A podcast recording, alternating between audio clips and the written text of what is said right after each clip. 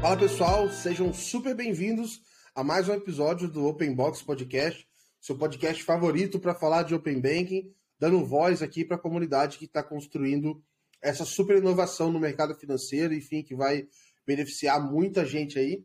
E seguindo aqui a nossa, é, nossa sequência aí de histórias incríveis que a gente tem ouvido, hoje vai ser um episódio mega especial aqui com a Ingrid.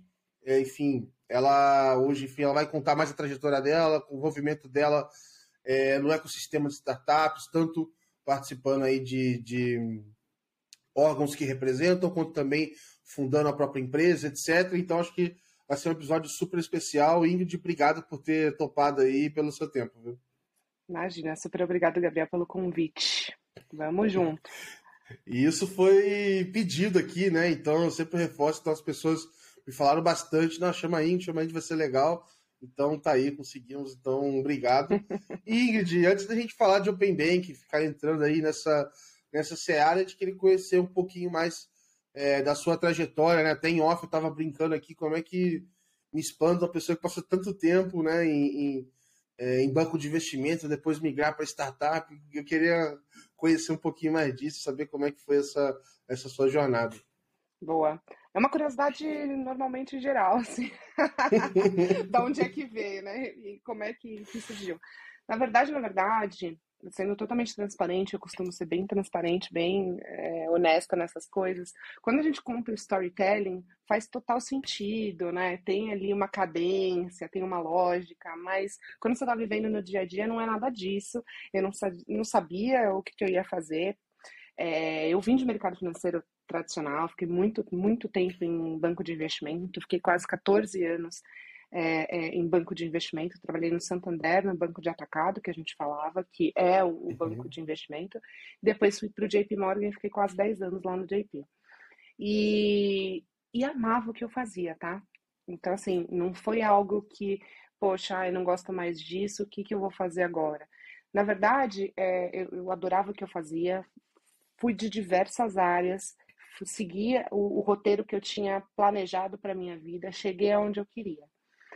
Nesse meio do caminho, eu, eu sou economista, fiz engenharia civil também e eu ganhei um MBA de empreendedorismo e inovação na FEA do JP para conhecer um pouco sobre inovação. Então, a Legal. inovação ela permeia todas as indústrias, né? E foi lá que eu descobri o mercado de startups, é, empreendedorismo, inovação, tecnologia, vale, vale do Silício, por exemplo. Aprendi sobre essa nova economia que na época, estou falando ali de 2014, quando eu comecei o MBA, é, aqui no Brasil a gente falava ainda muito pouco. É, quem era de outras indústrias, por exemplo, não estava tão habituado, não conhecia. Eu estava ainda naquele mundinho super fechado do mercado de, de banco de investimento e eu fiquei apaixonada quando eu comecei a aprender. Super apaixonada. Eu, naquela época, comecei a observar que a tecnologia e a inovação, elas iam é, é, penetrar dentro de todas as indústrias, inclusive da indústria financeira. E eu sabia que as coisas iam mudar e eu queria estar do lado da ponta da inovação. Eu queria estar aonde ia é, é, dominar e não ser dominado. Uh, mas, como eu falei, eu gostava muito do que eu fazia. Só que eu achava que aquele modelo não ia mais existir da maneira que eu conhecia. Uh, e, putz, começou, começou a me deixar bem inquieta. Em 2016 eu finalizei o MBA uh, eh, e foi quando eu saí do JP, muito com a cabeça de, cara, eu quero conhecer coisas novas relacionadas à tecnologia. Uh, a gente não falava muito de fintech na época, eu já conhecia um pouquinho Mas esse, termo. Nesse, nesse período já tinham, vamos dizer assim, é, talvez uma, uma geração pequena ainda de algumas empresas que estavam começando a dar mais certo já, é, sei lá, diferente de 2013, 2012, parecia uma coisa que era muito distante ainda, assim, né? Mas estava amadurecendo um pouquinho. É, é que para mim, que vinha de um lugar completamente distante de, de startup, é, era muito novo. É, uhum. E, por exemplo, fintech especificamente, era um nome completamente desconhecido. A uhum. gente tinha já o Nubank, mas não estava muito longe de ser o Nubank de hoje em dia. Eu tinha inclusive duas amigas que uma era do JP e uma outra que era do Santander, que estavam lá no Nubank, mas, putz, era completamente desconhecido para mim. Para ser, uhum. assim, totalmente transparente. O JP sempre foi muito. O mercado financeiro de uma maneira geral, mas o JP em especial era muito conservador. Uhum. E, e para mim, eu quando eu entrei numa fintech depois, foi tipo assim, meu, o que que eu tô fazendo aqui? Será que tem alguma coisa que eu tô fazendo de errado? Será que é tipo um agiota? Eles eles estão no modelo de agiotagem. Eu começava a panicar, porque eu falei assim, uhum. como esse negócio para de pé no ambiente regulatório? E, e, foi muito por causa disso que eu comecei a me envolver com a Associação Legal. Brasileira de Fintechs para eu aprender o que, era aquilo, para eu ter certeza que não estava fazendo nada de errado. Legal, legal. E, e aí, só complementando, assim, saí do JP em 2016, fiz um mini sabático pela Ásia, fiquei quatro meses morando sozinha na Ásia, sempre falo isso, uhum. não encontrei a paz interior, porque é só para vender pacote de viagem, é, não tem paz interior. É. Eu já morei lá um período, não encontrei a paz interior, mas é foi difícil, bom, assim, para passear, foi, foi Exato. Bom. Não, mas foi ótimo para eu dar uma desintoxicada, assim, eu estava muito tempo no mesmo lugar, então é bom para a gente pensar coisas novas. E quando eu voltei, eu já voltei no Neon, que na época uhum. era super pequenininho, tinha, sei lá, 40 pessoas, é, não tinha nem feito a, a série A ainda, uh, e foi para montar... O Neon, o Neon é com o Conrad, não é? É. Eu lembro dele, assim, eu, eu, vou ter que chamar ele aqui um dia, eu lembro dele de...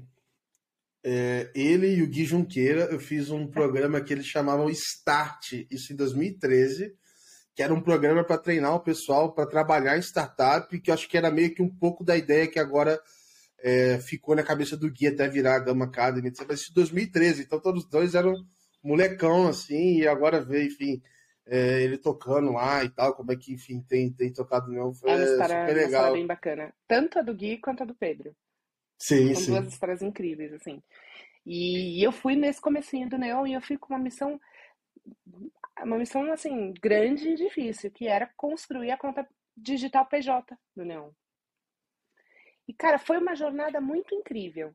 Foi uma jornada assim que eu aprendi muita coisa de startup. Eu aprendi sobre fintech, aprendi sobre Legal. os modelos regulatórios novos.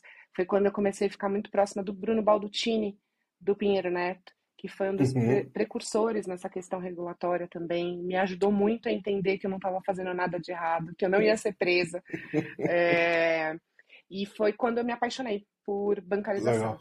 Bancarização, Legal. em especial de PJ, porque sempre foi uhum. a minha praia, também trabalhava com corporate no, no JP.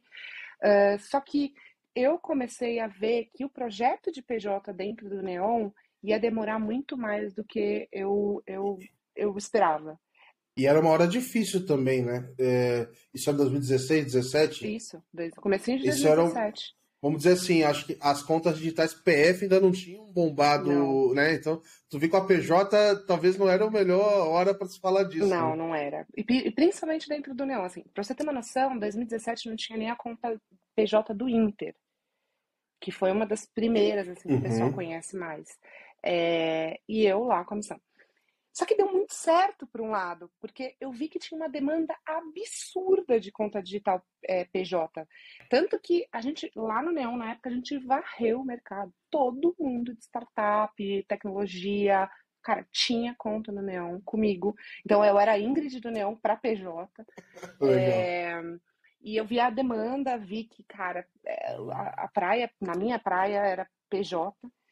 É, só que lá dentro eu tinha um pouco de dificuldade, porque ainda não tinha escalado do jeito que escalou o Neon de PF. Eu concorria muito internamente com o produto PF. Uh, e aí eu comecei a ficar meio. É, essa é uma briga da PJ em qualquer instituição, né? É. É, é. Eu, a minha mudança recente, assim, não foi, não foi só por isso, obviamente, mas é, um pedacinho, assim, cara, vou numa empresa que olha só para PJ, porque eu sei que eu sou a prioridade do negócio sempre porque, assim, olhando por conta, é óbvio, eu também priorizaria PF 100 vezes, eu ia priorizar PF 99, mas na prática dói, assim. E aí você quer fazer um negócio melhor e você precisa fazer.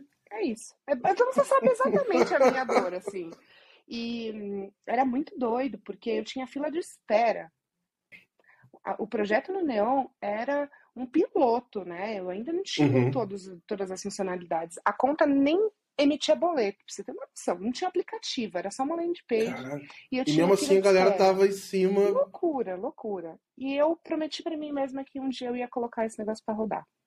Não sabia como, não sabia quando, não sabia com quem, mas eu saí do Neon, aceitei uma proposta que eu fui pra Fox Beach, ah, mas aquela, aquela pulguinha atrás da orelha continuava, cara, PJ, banco digital PJ, PJ, PJ, mas eu tinha certeza que tinha que ser focado.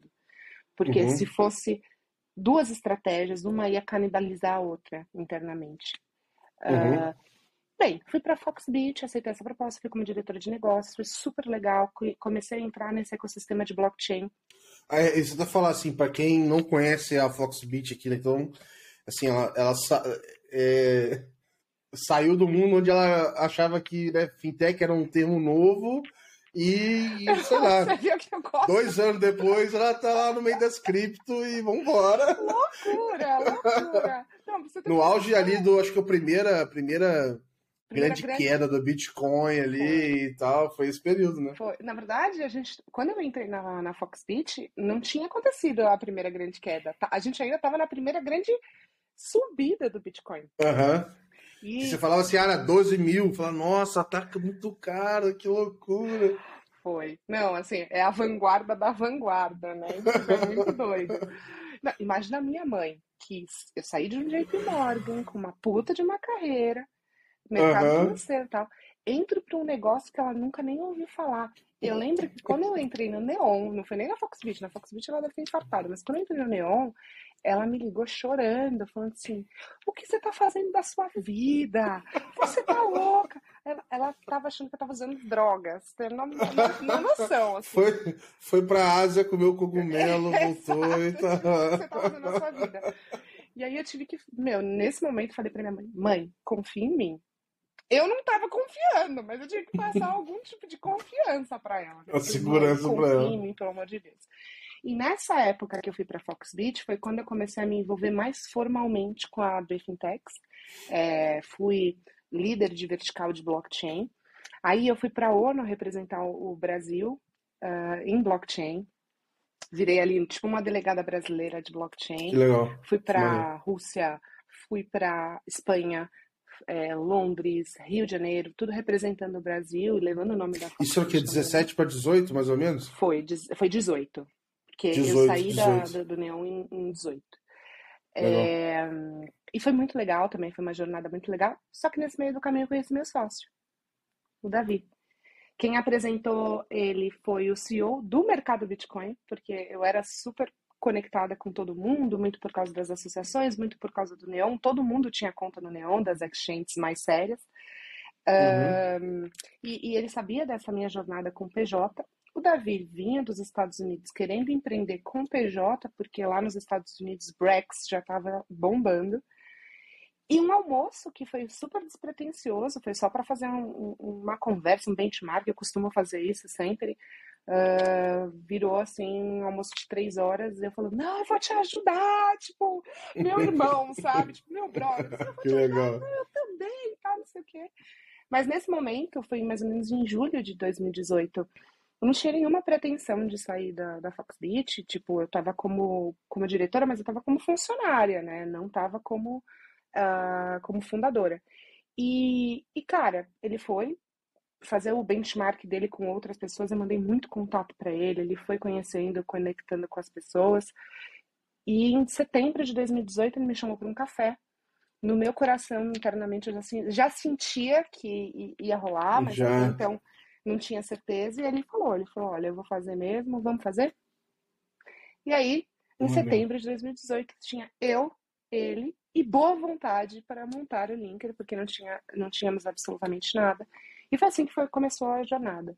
Então, como eu falo, o storytelling parece lindo, maravilhoso, super linear, mas o dia a dia, assim, foi essa coisa de louco, de, putz, é, querer fazer uma coisa, não conseguir fazer no Neon do jeito que eu queria, aí fui para Fox Beach, comecei a ver outras coisas muito doidas, mas o nosso destino coloca a gente no- lugar que a gente tem que estar. Não, é muito legal. Na na verdade, eu acho que talvez a gente passou por momentos aí onde as histórias perfeitas né, que eram vendidas e tal. E hoje acho que as pessoas querem cada vez mais ouvir de verdade, né? E eu acho que para mim acho que é o, é o, mais legal, assim. É... E, e, acho que tem algumas coisas assim que são bem interessantes, né? Primeiro, como é que o mercado, principalmente de inovação de fintech, eu acho que o Open Bank está fazendo isso um pouco, até com instituições mais tradicionais, as pessoas trocam muito, conversam muito, então, é, enfim, eu fico super feliz, assim, como é que as pessoas são receptivas para conversar, para tirar dúvida e tal. Acho que todo mundo está passando por um momento assim parecido. E como é que depois as coisas vão se conectando, né? Um ajuda o outro, puxa dali, puxa daqui, você não sabe como é que faz. Eu acho que trabalhar em startup, em fintech, você tem que se acostumar a não saber o que você está fazendo, né? E lidar bem com isso e correr atrás quem sabe. Então, puta, legal pra caramba, assim, a, a, a, a trajetória. Eu sei que ainda tem mais coisa para frente, mas é, é super legal, assim, a gente é, ainda não dominou o mundo, né, Gabriel? A meta é essa. Então exato, tem muita exato. coisa para acontecer. Mas só fazendo, antecipando uma brincadeira que eu sempre faço, tá? É... Daqui 10 anos eu quero ser a primeira presidente mulher do Banco Central. Boa. Essa boa. é a minha meta. Então tô bem que longe. Maneiro, que maneiro. não, ué, a gente não eu, na verdade, é um, é um caminho que a gente nem. Eu, eu particularmente, não tenho nem ideia como, como você faz isso, né? Como é que você vira. Fazendo, mas, mas é, se a gente seguir essa agenda de inovação aí, etc., eu não, não vou. Eu, eu, eu vou, vou apoiar teu perfil aqui com o meu é, meu poder limitado aqui, minha influência limitada, mas pode contar com o meu apoio. Cara, qualquer influência é muito bem-vinda. Porque Ai, não tem, acho que um caminho traçado, assim. Eu, pelo menos, pelo, pelo que eu, pouco que eu conheço ali do, dos presidentes, eles são indicados, e, mas cada um, assim, teve uma jornada. Só que a minha aposta é que os próximos presidentes de Banco Central, do Banco Central do Brasil, vão estar muito mais conectados com tecnologia do que com academia. Porque uhum. se você observa os é, presidentes anteriores, tirando o Ilan e o Roberto Campos Neto, que são os mais recentes, mas os anteriores eram muito mais conectados com a parte acadêmica. Então, uhum. doutorandos, PhDs, é, pessoas extremamente competentes, muito técnicas, mas muito vinculadas ali com a, o meio acadêmico. E eu acho que cada vez mais é, isso vai fazer um drive para a tecnologia. Se a gente observar os últimos projetos grandes do Banco Central, foram todos vinculados à tecnologia. Exato, exato. É, então. É a repercussão mundial, assim, que tem essas iniciativas. Então, quem não vai querer ser referência né, no, no que está fazendo, etc. Então. Então, essa é a minha aposta, eu... porque eu não tenho legal, esse vínculo legal. com a academia. Eu sou só, Boa. por enquanto, uma empreendedora muito bem conectada nessa parte de tecnologia. E Boa. então acho que a jornada tá, tá muito, muito, muito no começo. E aí você até é, tinha me perguntado um pouco antes da gente entrar no ar como é que eu me conectei com o Open Banking, né? Foi uhum. ainda na época de Neon.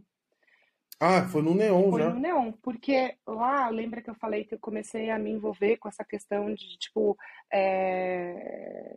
ecossistema de fintech, sim, é, associação sim. e tal.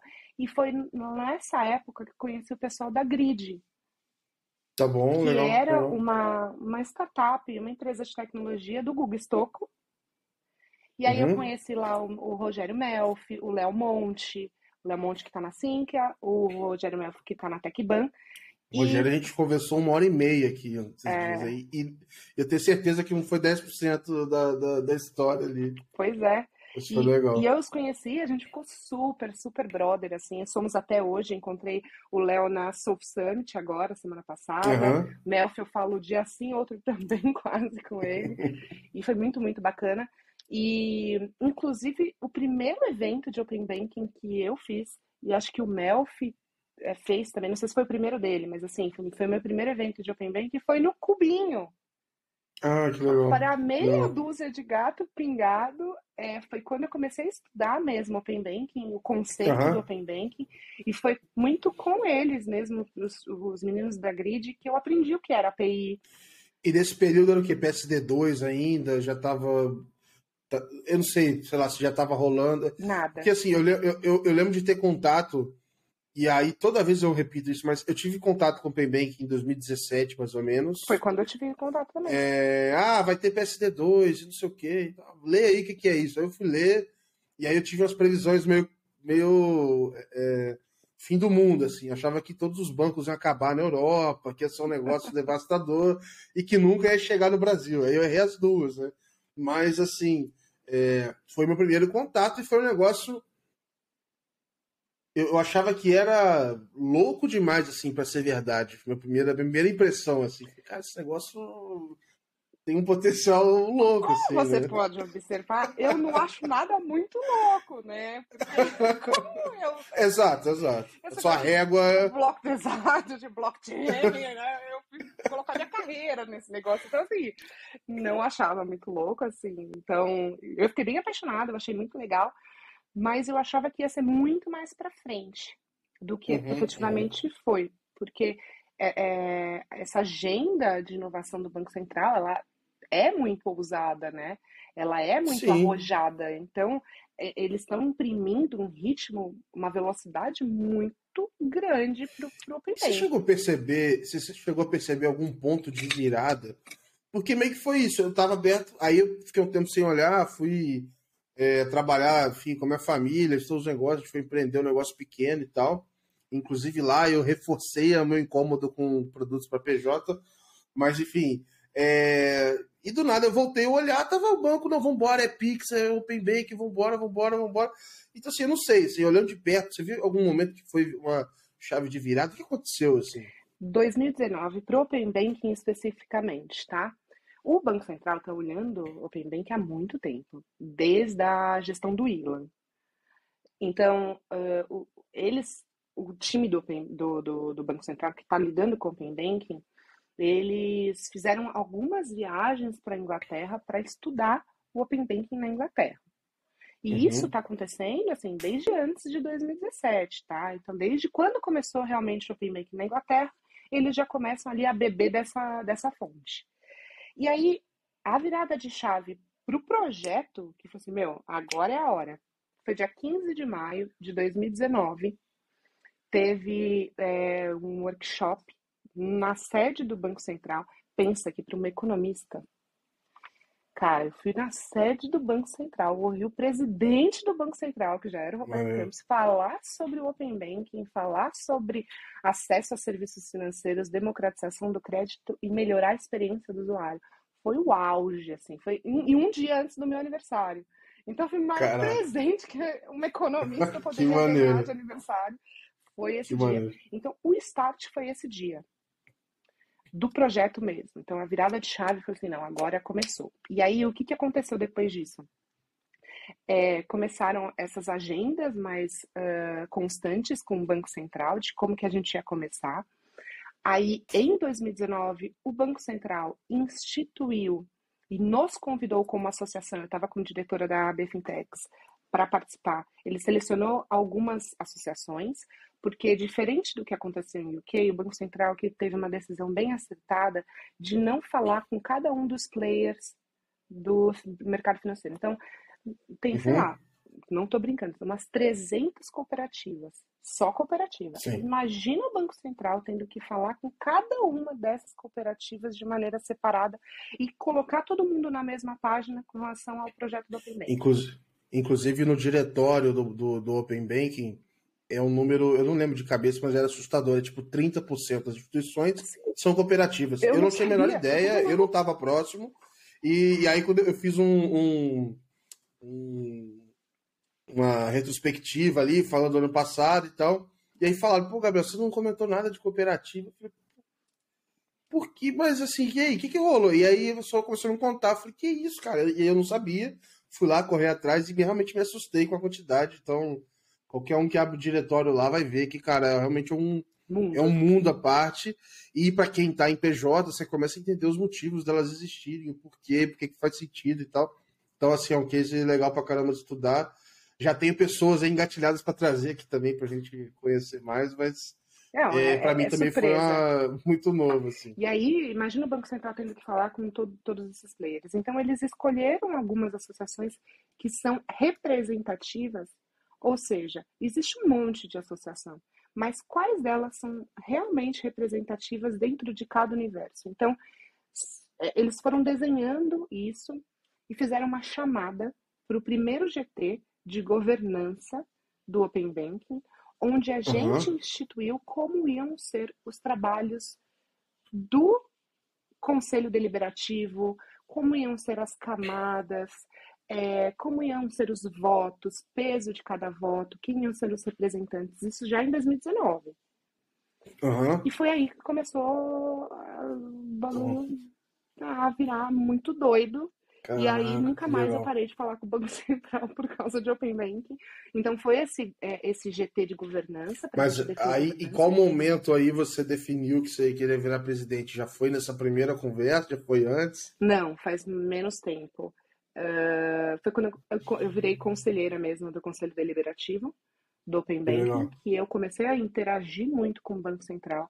Fiquei impressionada positivamente com o nível técnico das pessoas de lá é, impressionada com o apetite para inovação e, e vi, descobri que nunca teve nenhuma mulher presidente do Banco Central.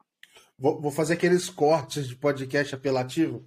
Ela vai ser a próxima presidente, a Pode primeira fazer. mulher presidente do Banco Central. Esse vai ser a capa. Pode do... fazer para eu jogar para o universo. Alguém que sabe como boa, eu vou chegar lá vai me vai ver e vai me contar. Vai falar, Ingrid, tem oh, yeah. ideia.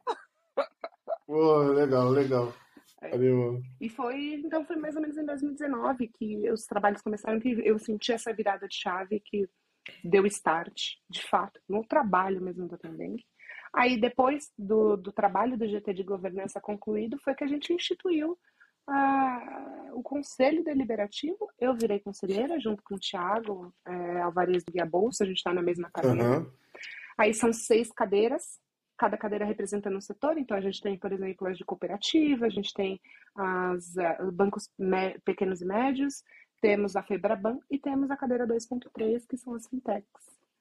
Legal. Assim, eu tem várias coisas que eu acho que a gente foi meio ousado e tal, mas para mim a forma de trabalhar é muito legal, assim. É, é, porque na discussão é óbvio que vai ter um para puxar sardinha para um lado, um para o outro e etc mas de certa forma acho que você garante que é, você vai ter diversidade de pensamento na mesa ali, que é um negócio que faz toda a diferença. E o Banco Central bancou.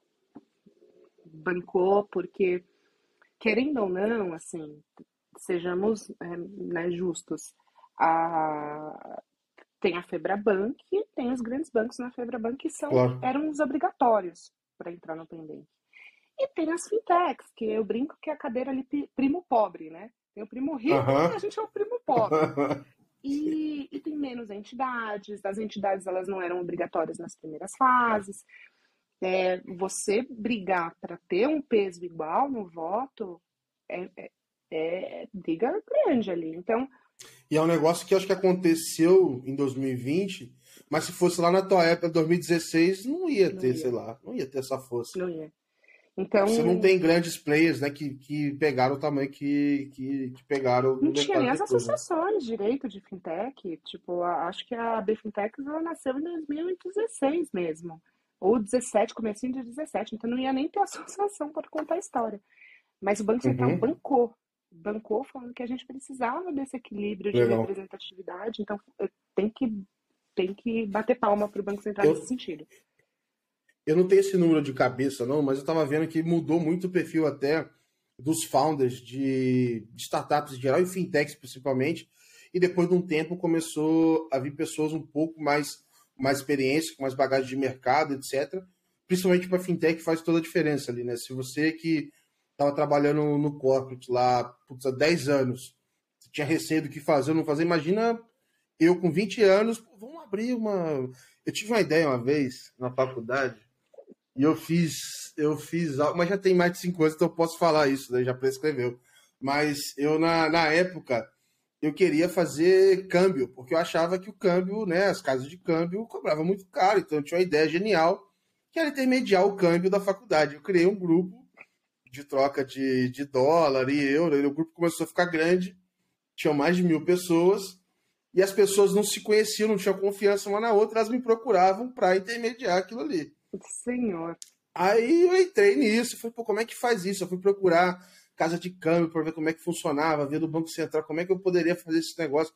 Assim, total Inocente, louco, assim. Né? É, é, não, como é que é isso, né? Vou, vou abrir aqui o câmbio e tal.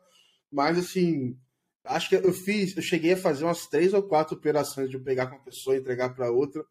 Mas eu comecei a pensar, cara, se alguém me rouba aqui, cara, o que, que eu faço com esse dinheiro? Se a pessoa me entrega nota falsa, eu falei, não, tô fora, isso aqui é coisa de louco, eu não vou mexer com esse negócio, não. Câmbio aí, mas assim. É, tipo, mais complexo e Exato. Ainda.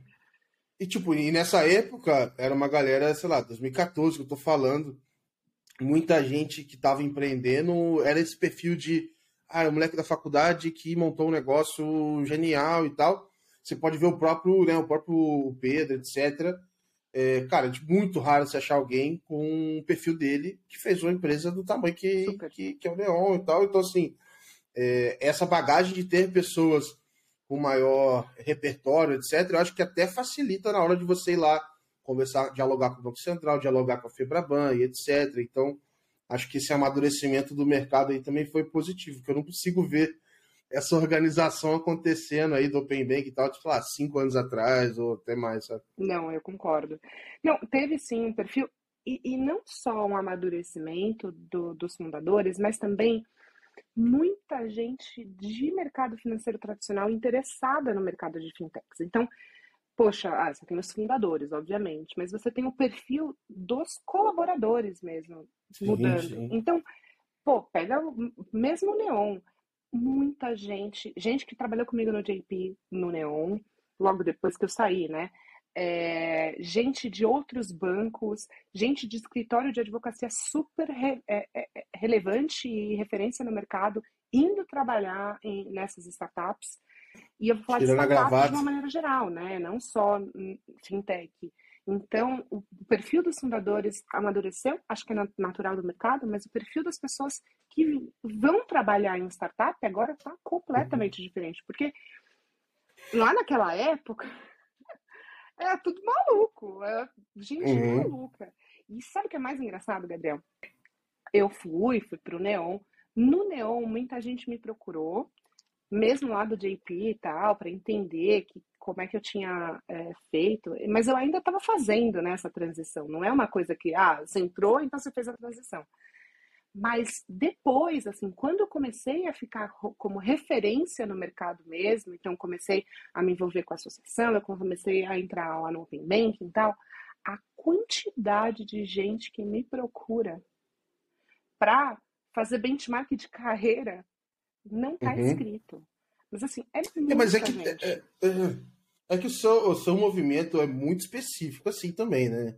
É, não dá para pessoa achar que eu vou sair lá do do banco, no outro dia eu vou cair dentro da, da, da B startup, da fintech e vambora. E, é, e eu até me pergunto assim, é, é, que horas que você dormia, né, para lidar com representação em Banco Central e eu abrir empresa.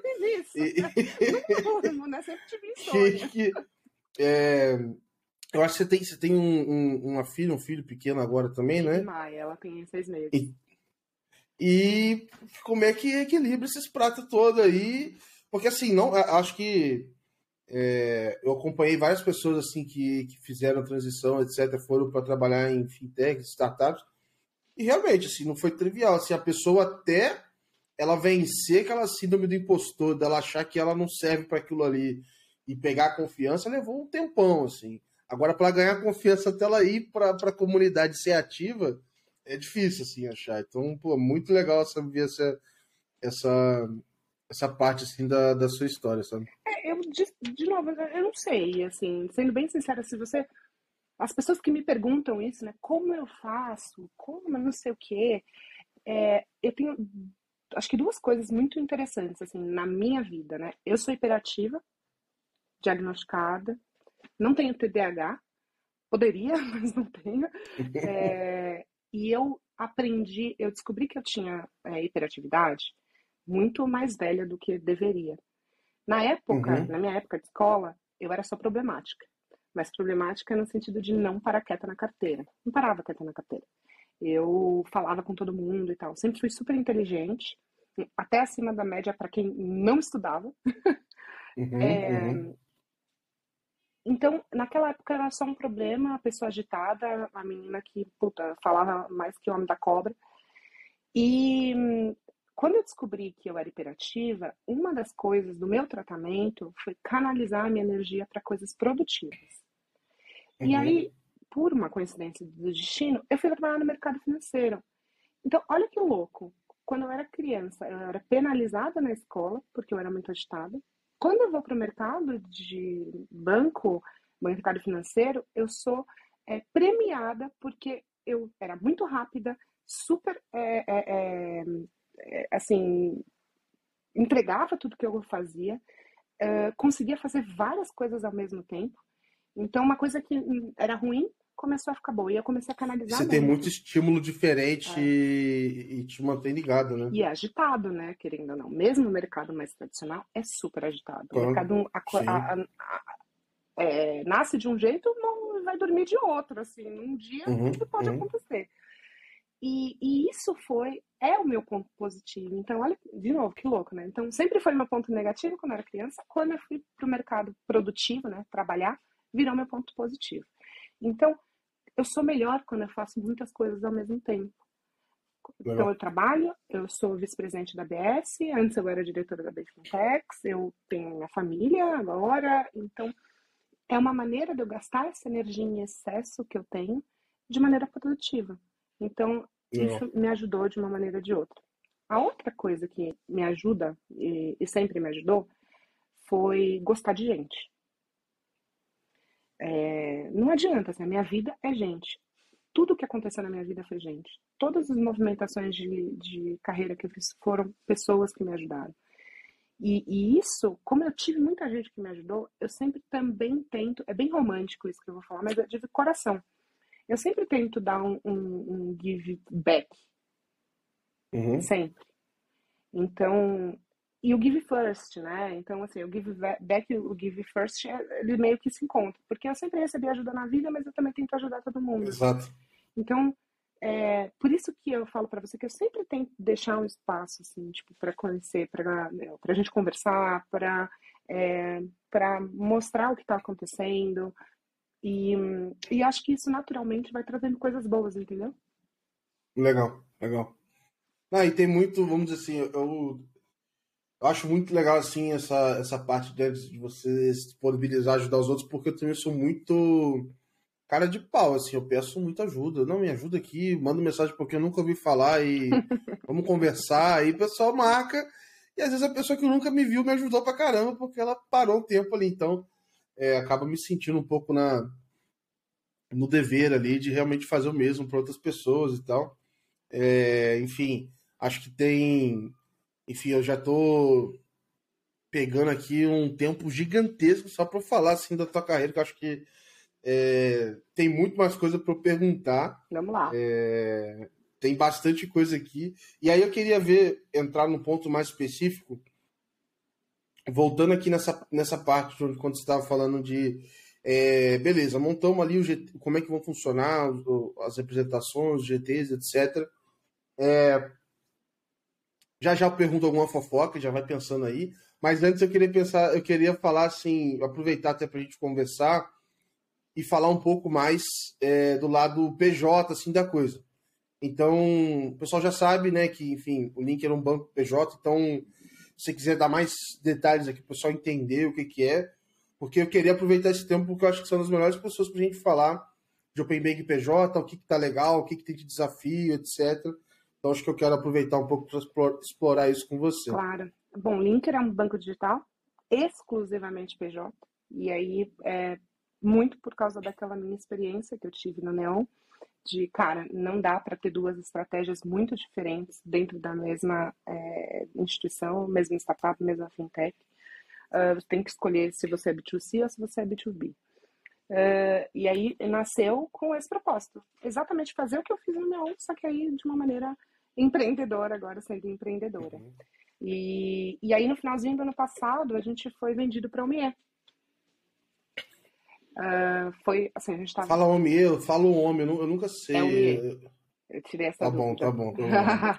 Porque boa, lá, boa, lá boa. no link todo mundo faz, também fala de um jeito, mas aí eu perguntei pro pessoal, é homem? Não, como é que vocês querem que eu faça? Eu via, eu via gente que falava omni. Não, omni acho que é outra é parada, é, já é um outro, outro, um outro negócio aqui.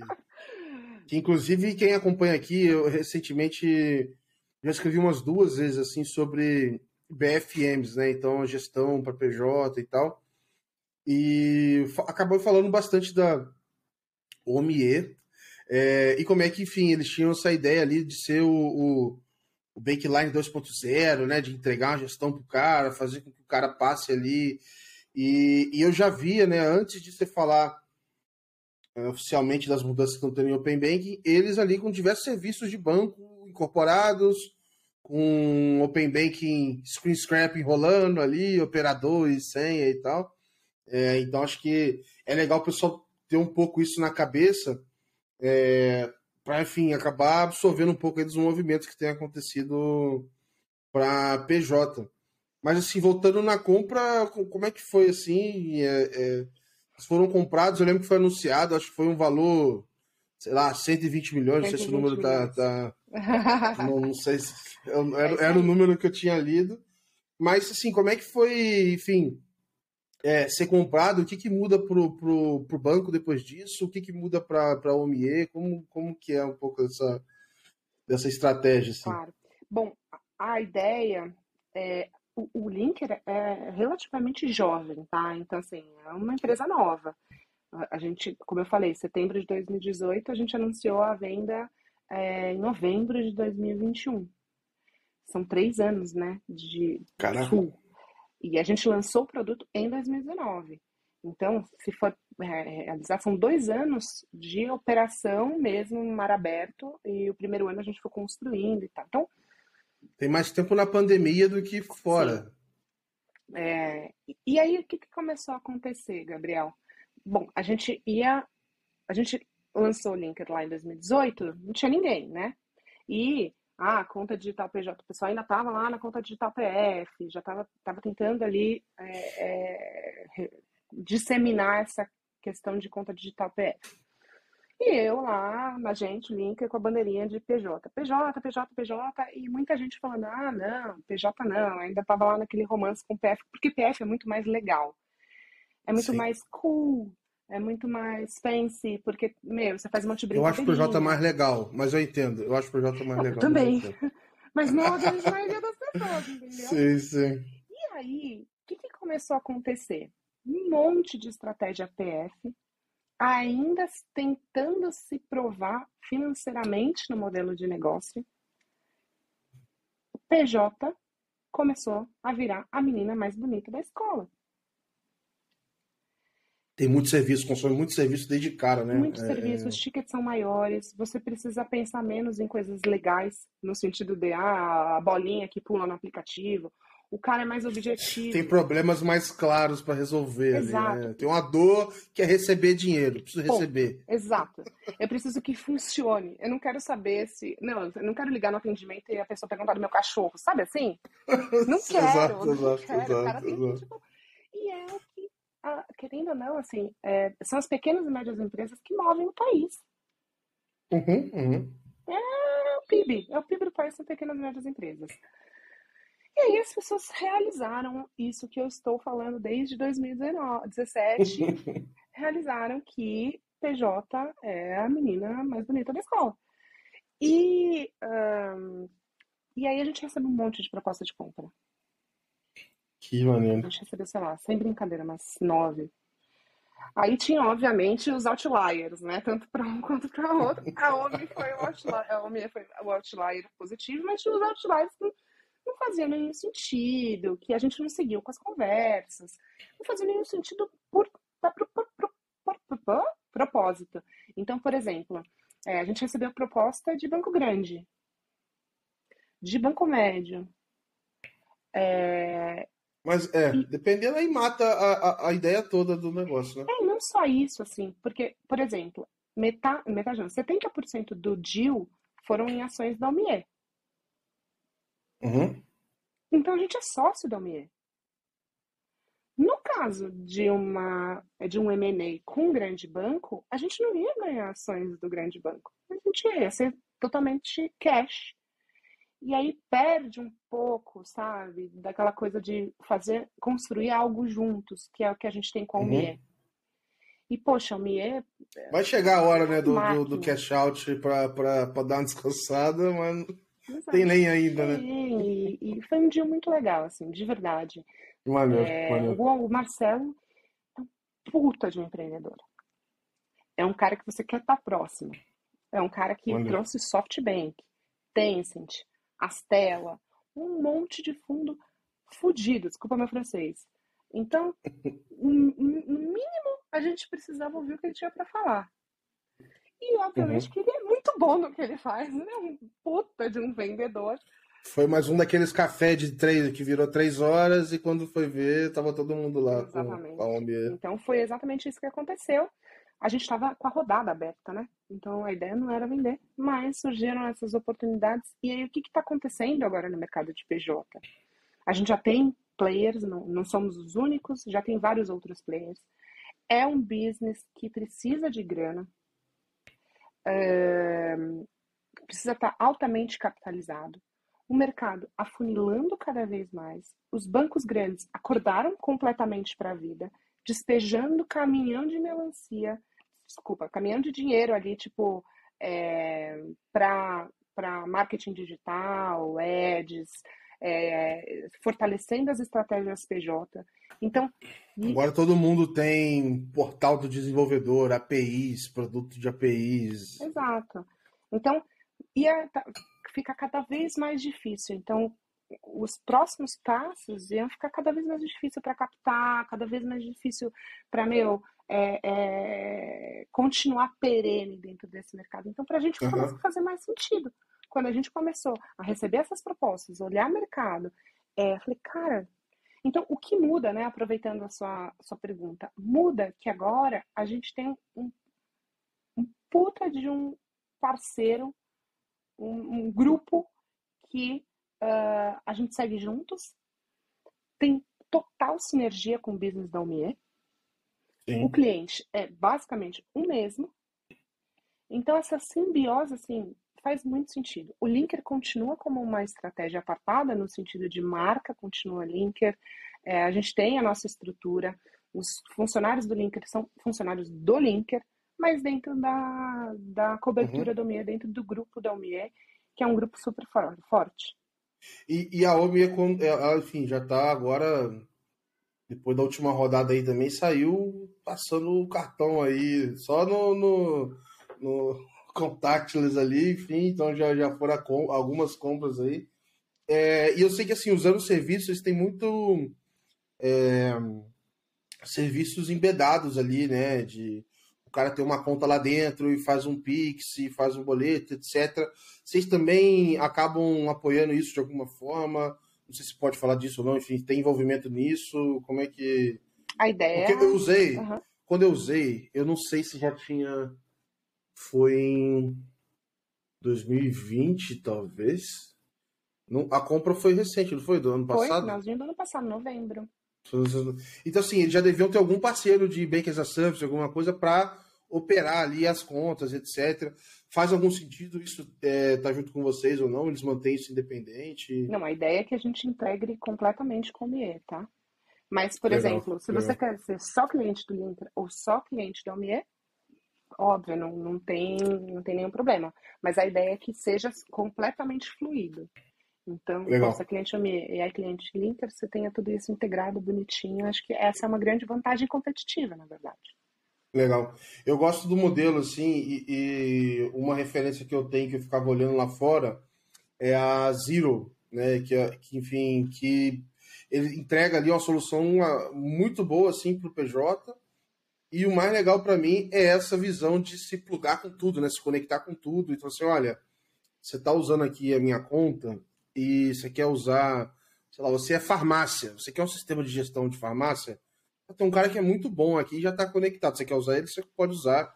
É, porque eu acho um desafio enorme de fazer um sistema de gestão para a empresa, né? Quando você tem um que resolve o problema de todo mundo. Né?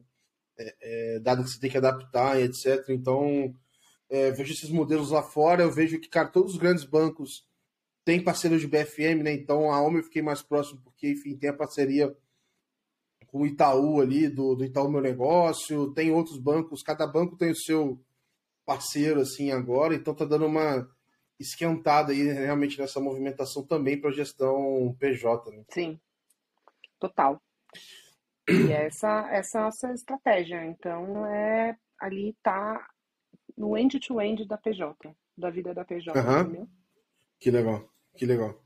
E aí, entrando agora no Open Banking para PJ, assim, é, da tua participação ali na, na, na, enfim, nas discussões ali no Banco Central, venda no mercado, o que, que, você tem achado do estado atual hoje das soluções para PJ, assim? É, geralmente eu falo que está uns dois, três passos atrás da PF, como é normal. Eu queria ouvir um pouco de você que está mais de dentro. Como é que você sente que está isso? Que oportunidade a gente tem para destravar o PJ? O que, que você tem visto? Assim? É, assim, é, é, o Open Banking agora, nesse momento, ele está sendo muito mais para PF. Não significa que não teremos para PJ. A gente vai ter para PJ. Mas os desafios é de foco, né? Os desafios agora, eles estão totalmente voltados para desenvolver o, o Open Banking para PF. E aí depois, com o tempo, tem um backlog gigantesco de coisas que a gente vai implementando. Então, como o PF é, mais fácil, é mais fácil, não tem como. É mais fácil você desenvolver o. Só para deixar claro, né? É um caso... É, é às vezes eu falo isso brincando com o pessoal, falo, quem trabalha em PJ trabalha em PF, quem trabalha em PF não sei se trabalha em PJ. Sim. Mas não, não é, não é, é mas assim, é, é pura e simplesmente pela quantidade de casos de uso, casos de erro e possíveis. Complexidade, é, né? Uma natureza exato, jurídica exato. mais complexa. Então, um, um, CNPJ pode, pode abarcar aqui inúmeros CPFs. Sócios, exato, diretores, exato. tem uma complexidade muito grande de documentação, tem uma complexidade muito grande de análise de balanço, essa questão de sazonalidade. Então, uma sorveteria tem uma sazonalidade. Ah, no verão vende mais sorvete, no inverno vende menos sorvete. Que é diferente da sazonalidade de uma pessoa física, que tem lá o seu salário, que vai. Então. Poderes, alçadas. Exato. E aí vai. Meu, contrato social. Contrato social no Brasil não é padronizado.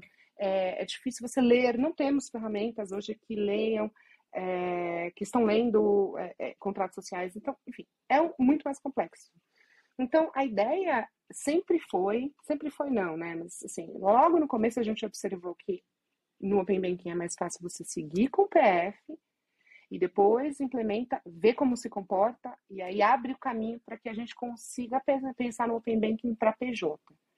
Mas aí, é, inicialmente vai ser muito mais forte para PF, porque tem todas uhum. essas complexidades de PJ.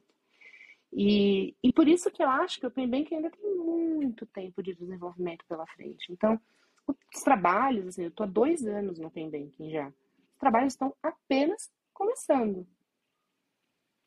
Então, sim, putz, sim. a gente está na, sei lá, na reunião 120, sei lá, do, do Conselho Deliberativo vão ainda. Isso é, é, é, contado é isso? É contado, é tipo. É contado. Tipo os episódios do podcast eu boto é aqui, isso. 014, 015. Exatamente. Ah, e aí tem. Ainda tem. Já tá na 15 temporada, então. Muita e vai longe. acontecer pela frente, assim, mas muita coisa. Tem uns negócios que eu vejo no, no, guia de experiência lá do Reino Unido. Lá tem um negócio que chama é o, o pagamento em lote. Esse negócio eu nunca vi em nenhum lugar o iniciador de pagamento fazer um pagamento em lote lá. É, porque, assim, beleza, tem experiência e etc.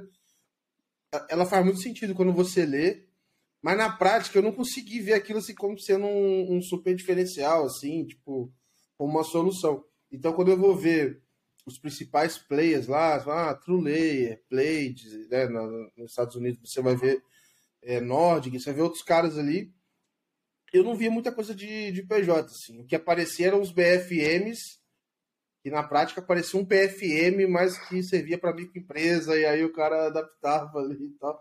Então eu sinto que o PJ ele tá um pouquinho esquecido aí, mas acho que da mesma forma que aconteceu com o Banco Digital, em breve, né, a gente vai ter aí talvez essas garotas aí do, do, do baile já estejam por aí e ninguém tá dando muita atenção a elas. Pode né? ser, pode ser, pode ser. É, mas, cara, sendo muito, muito transparente, assim, é um puta privilégio estar fazendo parte disso.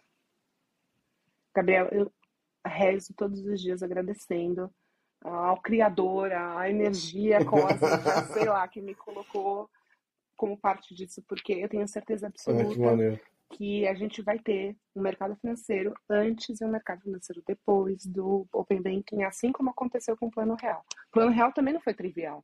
A gente estava num, uhum. num, cenário de hiperinflação, de um monte de moeda maluca, é, de cara, as equipes econômicas completamente desmoralizadas, é, plano Collor, plano cruzado, cruzado novo, meu, a gente estava no meio de monte de merda e a gente, sim, por causa sim. do plano real, não foi um projeto trivial, a gente conseguiu transformar o Brasil no que a gente tem hoje, que está maravilhoso, mas está muito melhor do que o cenário que a gente tinha antes. Eu Sim. tenho a mais plena consciência que o, o Open Banking vai também transformar a maneira que a gente consome serviços financeiros. Como vai ser? Exercício de futurismo. Vamos lá. Eu acho. Vamos fazer, mas, mas aí tem que fazer o futuro assim, ousado. ousado. Tem que ir no, presidente no, do Banco sonho... É, exato. Falar, olha, e a primeira, e a primeira, o primeiro projeto dela vai ser esse aqui. Não, mas eu acho que no futuro a gente vai conseguir fazer uma curadoria dos nossos produtos e serviços financeiros de maneira mais livre. Hoje a gente ainda está pensando muito em caixinhas, que são os aplicativos. Uhum. Então a gente pensa assim, poxa, ah, caixinha aqui banco X, caixinha banco Y, caixinha fintech A, caixinha fintech B. Eu acho que em algum momento isso vai ser desmembrado. Então é como se a gente montasse o nosso Lego de produtos e serviços financeiros e a gente vai consumir isso em alguma outra plataforma que não tem nenhum vínculo com nenhuma outra instituição. Ou vai ter, uhum. não sabemos.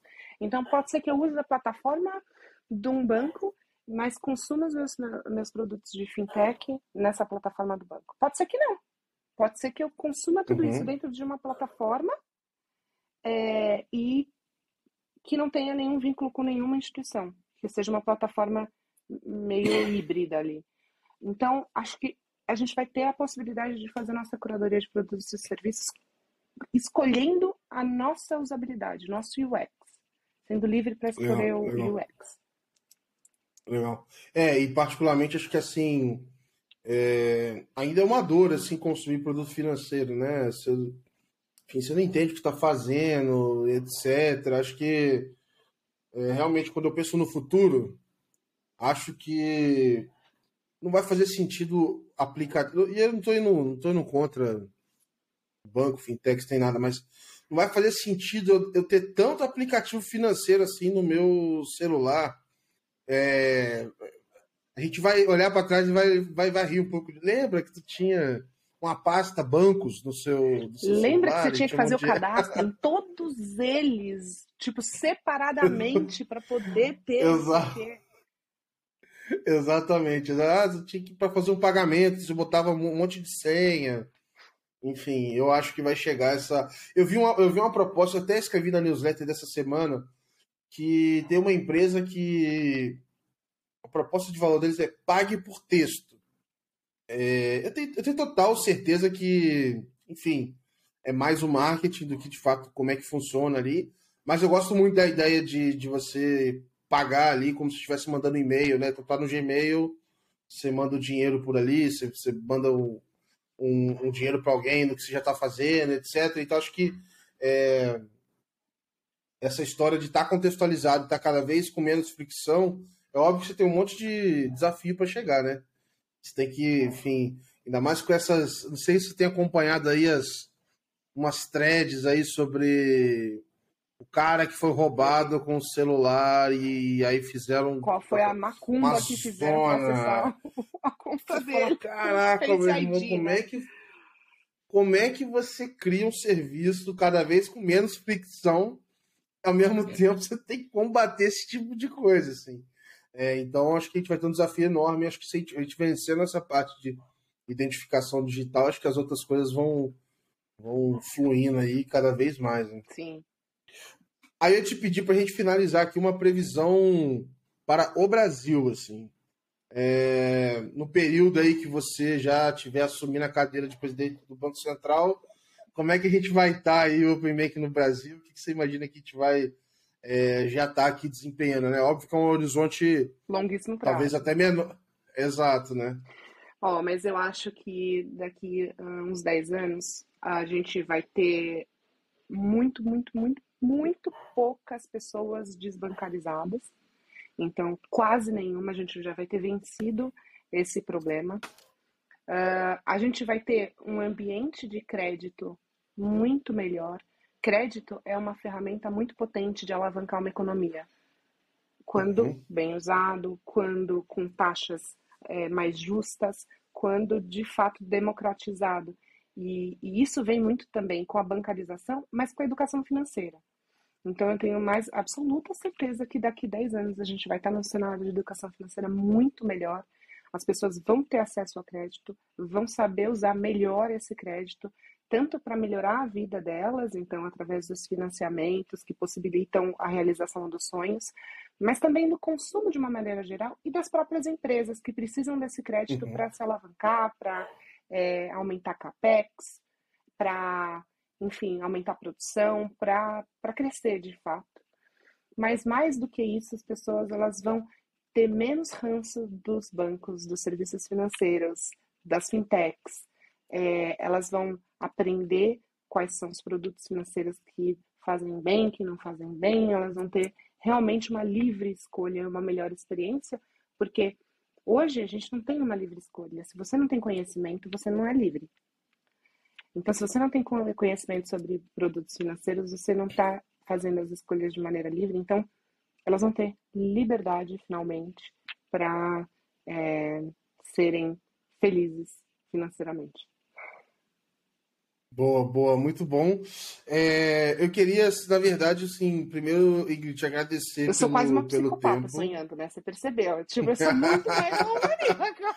Não, mas tem que, tem que ser, e, e eu vou aproveitar e assim, cara, quem vai ter essa gravação com a presidente do Banco Central sou eu, cara. Então eu vou recuperar isso, vou falar aqui, ó, lembra, ainda, ainda vou, se não tiver fazendo isso, eu vou reclamar, ela já tinha falado em 2022 aqui, e tinha chegar lá, e não tá rolando. E aí? Vai passar no meu arquivos confidenciais. Ex exato, exato. Exatamente, exatamente. Vai estar tá lá divulgado. É... Não, mas acho que às vezes esse exercício assim de, de, de pensar no futuro, acho que tem que ser assim, porque senão você precisa entender a direção, né? Para que lado você quer ir, né? Porque senão acho que não. É, por mais que a frase seja batida, acho que realmente sonhar pequeno para mim é, é é meio perda de, de tempo, assim, né? Então, acho que é legal a gente, é, nesses esforços, eu gosto muitas vezes nos exercícios de falar assim, cara, que solução você daria para esse problema se você tivesse todo o dinheiro do mundo? Aí a pessoa vai falar, agora sem nenhum dinheiro. E aí tu fica brincando com isso e faz a pessoa é, sair um pouco do prumo, assim. Então, putz, foi muito legal é, é, é esse período. Super obrigado mesmo, Ingrid. Obrigado por compartilhar sua trajetória, é incrível demais. Tenho certeza que o pessoal que ouviu aqui curtiu pra caramba. É, e é isso, eu queria que você, enfim, deixasse um recado final, fica à vontade aqui, ó. Posso divulgar link, propaganda, tudo à vontade. Então, se quiser contratar a gente, é hora do jabá. Quem ouviu até agora já quer trabalhar com é, não tenho dúvida, então fica à vontade aí para deixar uma palavrinha. Boa, gente. Bom, ab abram conta no Linker, é de graça. então, PJ, aceitamos todas. Ah, contem comigo. Acho que a gente está no começo só dessa super jornada, não só com relação ao Open Banking, mas com relação a fintech, serviços financeiros, inovação. Cara, é, eu sou apaixonada pelo que eu faço, não só pelo Linker, mas eu também sou muito apaixonada por, startup, sou muito apaixonada por essa uh, possibilidade de transformar a nossa realidade através da tecnologia, através da inovação. Contem comigo, estamos uh, junto e nos encontramos no dia da minha posse lá em Brasília, no Banco Central. Boa, boa. Combinado. Isso aqui eu vou ter que fazer esse corte aqui. Temos um compromisso em 2032, saiba qual, mas vai ser isso e aí a gente já deixa ali com o pessoal. Obrigado mesmo e sério, foi, foi muito bacana aqui o episódio. Espero que vocês estão ouvindo, tenho certeza, né, que vocês estão ouvindo aí, gostaram pra caramba. Esse foi mais um episódio aqui do Open Box Podcast. Em breve a gente volta aí. Super obrigado por compartilhar. E é isso, pessoal. Mandem para mais pessoas esse episódio. Mandem, o pessoal precisa saber disso. Então, acho que, enfim, tem muita história legal aqui para compartilhar. Muito obrigado e um grande abraço.